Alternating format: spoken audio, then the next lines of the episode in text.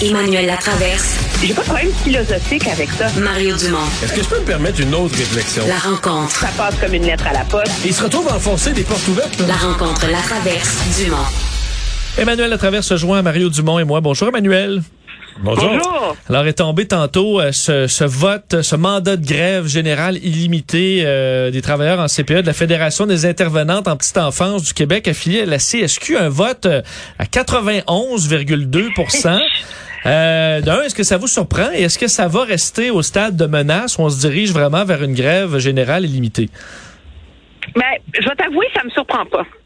Parce que euh, les éducatrices, les intervenants, tous les gens en CPE sont conscients qu'ils n'auront jamais une meilleure entente.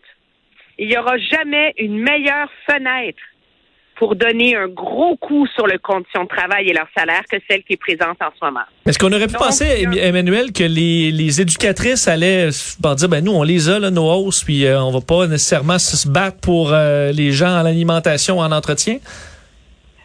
Ben, quand tu es encore dans le... On, on verra au moment d'une d'une offre qui est déposée, mais en ce moment, c'est difficile de se désolidariser de tes collègues. Hein? Mais tu penses qu'il va y avoir Euh, une autre non. offre? Non, mais je je sais pas, on va voir. Mais là, le problème que ça pose, c'est euh, un problème pour le gouvernement. Parce que euh, la réalité, c'est que le gouvernement a gagné son pari dans tous les autres secteurs. Donc, éducation, infirmière, euh, et euh, pour les préposés aux bénéficiaires en CHSLD, d'avoir des offres différenciées. Donc, que les augmentations de salaire pour ces employés-là n'étaient pas les mêmes que pour les autres. Et il essaie de, de faire la même chose avec les éducatrices, on s'entend. Et donc, là, il y a un vote de grève très, très fort pour contrecarrer ça, pour Mais en que même tout temps, le monde ait droit euh, un vote à de grève, énorme- un vote de grève pas exécutoire, là. C'est une grève un jour. Non, non, non.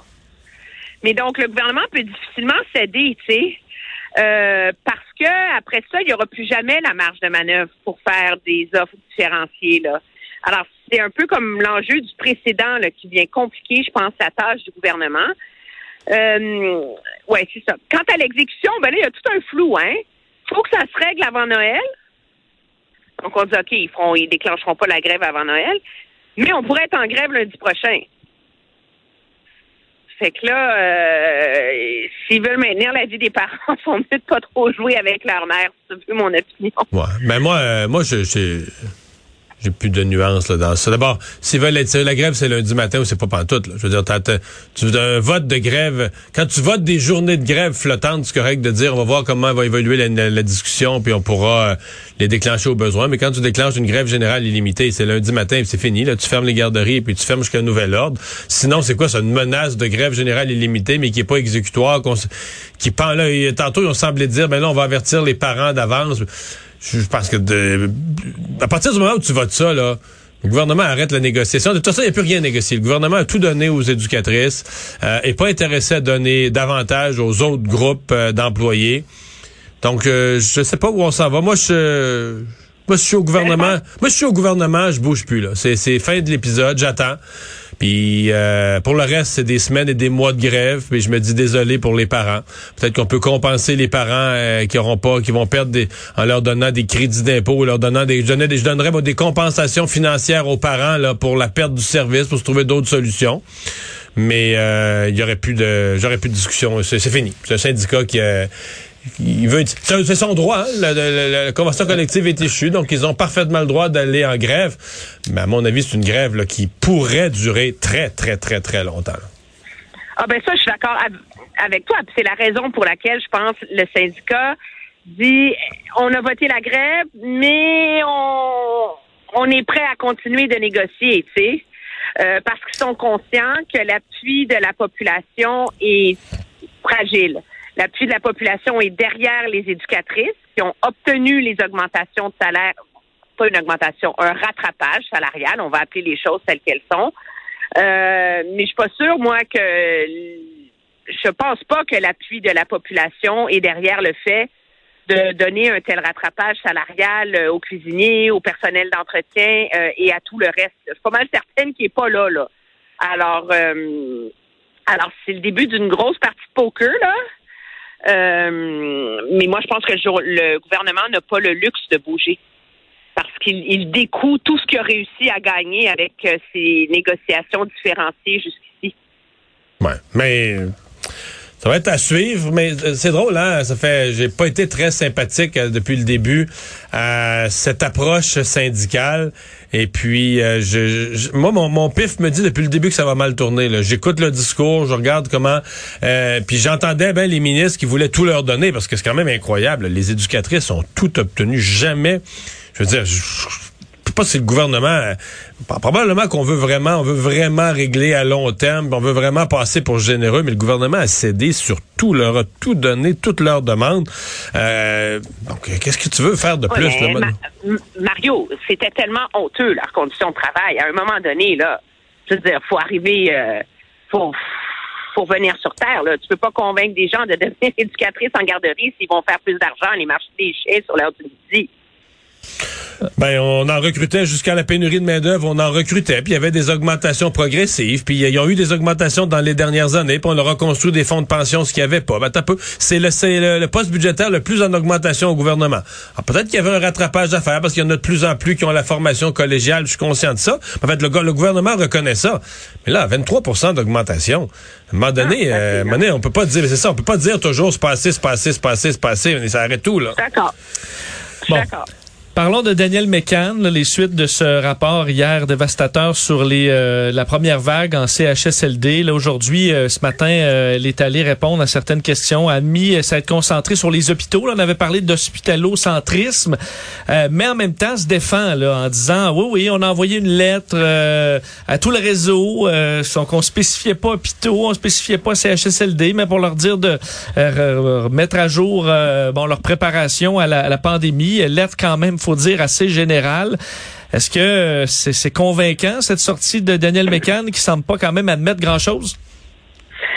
Il y a deux choses là-dedans. Je pense que la hum, Madame McCann, sa sortie vise à rappeler que c'est pas vrai qu'on va lui faire porter le plat à elle seule. OK? Euh, que c'est une elle est elle a été très courageuse en disant c'est ma responsabilité, je l'assume et je je vais vivre avec les conséquences de ça tout le reste de ma vie. Là. Mais en même temps, la sortie politique, c'est de dire, écoutez, je n'ai pas menti, on a envoyé une lettre, c'est comme ça que ça fonctionnait. Oui, je comprends, Puis mais t'as, vu la lettre? Non, mais non, je suis d'accord. C'est d'un c'est d'un un obtus sans limite, là, OK? C'est dans le contexte de l'intersectionnalité, du sectionnel, des compétences de vos champs à gaz. C'est incompréhensible. Mais la réalité, c'est que moi, je comprends l'idée. J'aime pas l'idée qu'on lui fasse porter à elle tout le plat. OK? De un, je sais qu'elle est en congé de maladie en ce moment et qu'il faut euh, qu'il faut euh, l'épargner et tout le reste, là. Mais la ministre des CHSLD, là, elle s'appelle Marguerite Blais. La ministre qui était capable de dire au gouvernement, vous êtes malade. Ça ne marche pas. La ministre qui était supposée comprendre la faiblesse des CHSLD, la ministre qui était supposée comprendre le risque que ça posait, c'était pas Mme McCann. Il y a une ministre des aînés, c'est Mme Blais. Alors, on peut pas faire, on peut pas blâmer Mme McCann pour cet échec collectif sous prétexte que Mme Blais est malade, qu'on l'aime et qu'elle est gentille, là. À un moment donné, la responsabilité des CHSLD, c'était Mme Blais et c'est elle qui a répondu absent. C'est- tragique, c'est peut-être injuste parce qu'elle se battait contre une machine hospitalo-centrique. Je veux bien, mais c'est l'ensemble de l'œuvre. C'est pas vrai qu'on va tout mettre sur le dos de Mme McCann dans cette histoire-là, là. Non, mais c'est une responsabilité collective. Là. Le Québec, collectivement, avait des CHSLD depuis des années qui étaient euh, pourris. Vraiment des, des institutions fragiles, manquant de personnel, avec pas assez de personnel compétent. C'était ça, nos CHSLD, puis on traînait ça. Écoute, on parlait des, des bains, on parlait de l'incapacité de donner des bains les années 90, puis on en parle encore euh, les années euh, 2015, 2018, avant jusqu'à la pandémie. Là. À un faut, faut voir les choses. Euh, et au début de la pandémie, Autant la santé publique, le docteur Arruda, la ministre Blais, la ministre McCann, ils l'ont tout échappé. Et euh, je suis d'accord avec toi que la ministre McCann ne peut pas porter le chapeau à elle seule. Mais dans ce cas-là, préciser ce matin, c'est un peu risible. Ben, c'est pas risible. Elle- a prouvé qu'elle n'a pas menti. Il est vrai qu'en janvier, une procès verbal et une lettre là, semble dé démontre que il a été abordé une certaine préparation, un virus en Chine, il a été abordé une certaine préparation basée sur le virus en Chine, préparation de, des établissements au sens général. Mais quand tu regardes le texte, mais quelle farce monumentale. Des fonctionnaires qui se parlent entre eux avec tout du langage totalement technocratique, euh, d'une. Fait que tu comprends bien que euh, déjà qu'il n'y a pas de gestionnaire dans les CHSLD, quand le, le, PDG d'un CIS ou d'un CIUS revient par ce papier-là sur son bureau, il se passe rien, là. Je veux dire, faudrait, faudrait être... Euh... C'est un peu ça le problème, là. En même temps, le PDG d'un CIS puis d'un CIUS, là, quand il reçoit ça, c'est dans, supposé dans un langage qu'il comprend, là, parce que l'outil, c'est un bah! Voyons. Non, mais je veux dire, c'est pas, pas toi et moi qui reçoit la lettre. C'est lui, là. Alors, il est supposé comprendre. Puis, alors, c'est, une responsabilité euh, collective. Et moi, ce qui m'inquiète profondément, et je pense que, c'est de toutes les questions sans réponse, alors qu'on commence à construire la toile de cette tragédie, c'est cette étude, cette note de l'INSPQ qui indique que les CHSLD vont être vulnérables en temps de pandémie et qu'ils pourraient perdre jusqu'à 30% de leur personnel. Mais on l'a pas vu, cette note-là. On l'a pas vu. Ça, ça vient du, du, du, du, témoignage, là, de la directrice qui l'a écrit à l'INSPQ. Mais ça, qui l'a reçu et qui l'a échappé? Et ça, je pense que c'est un peu, ça, ça fait partie de la clé du ministère autour de, euh, de des CHSLD, parce que tout le monde dit, on, on voyait l'Italie, on voyait l'Europe, on voyait New York, le monde freakait, ventilateur, etc. C'est pour ça qu'on s'est mis là-dessus. On ne savait pas. Mais il y a un document qui existe qui les a mis en garde. Et ça, pour moi, c'est le grand mystère. Je, le gouvernement se fait pousser dans ses derniers retranchements pour fournir des réponses qui sont nécessaires et qui sont certainement dues euh, aux familles des personnes décédées. J'ai, je disais tout à l'heure à Vincent, j'ai quand même un point de rupture, un point de raccrochage. C'est quand l'opposition veut trop en mettre. dire, on retourne dans les, euh, les travaux de l'Assemblée nationale de février, de février 2020.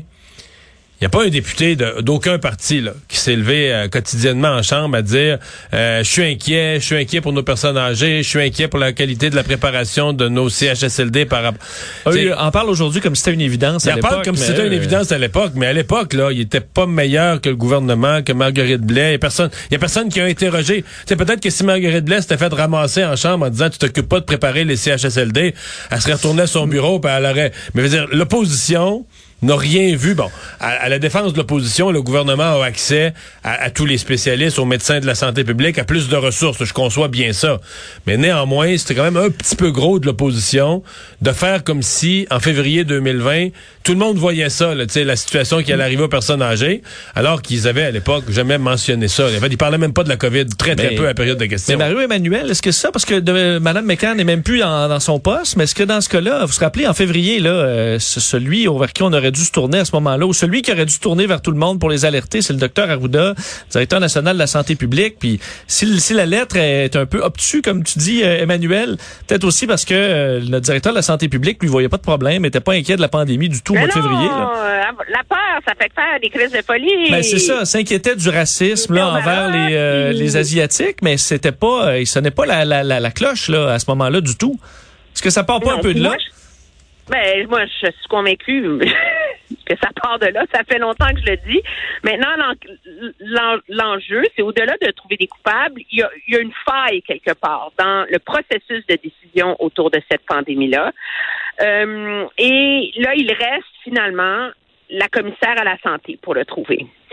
Euh, J'espère qu'elle va le trouver. Elle a l'avantage de faire son enquête en privé. Hein? Puis on l'a compris des des propos de Mme Rinfray, de faire ton enquête loin des regards, ça permet de délier des langues de manière beaucoup plus facile. Hein? Euh, et ça, ça semble être sous-entendu que Mme Rinfray a eu accès à des documents grâce à ça qu'elle n'aurait pas eu sur une place publique. Euh, mais là, le problème, c'est que le gouvernement va se faire demander jour après jour après jour après jour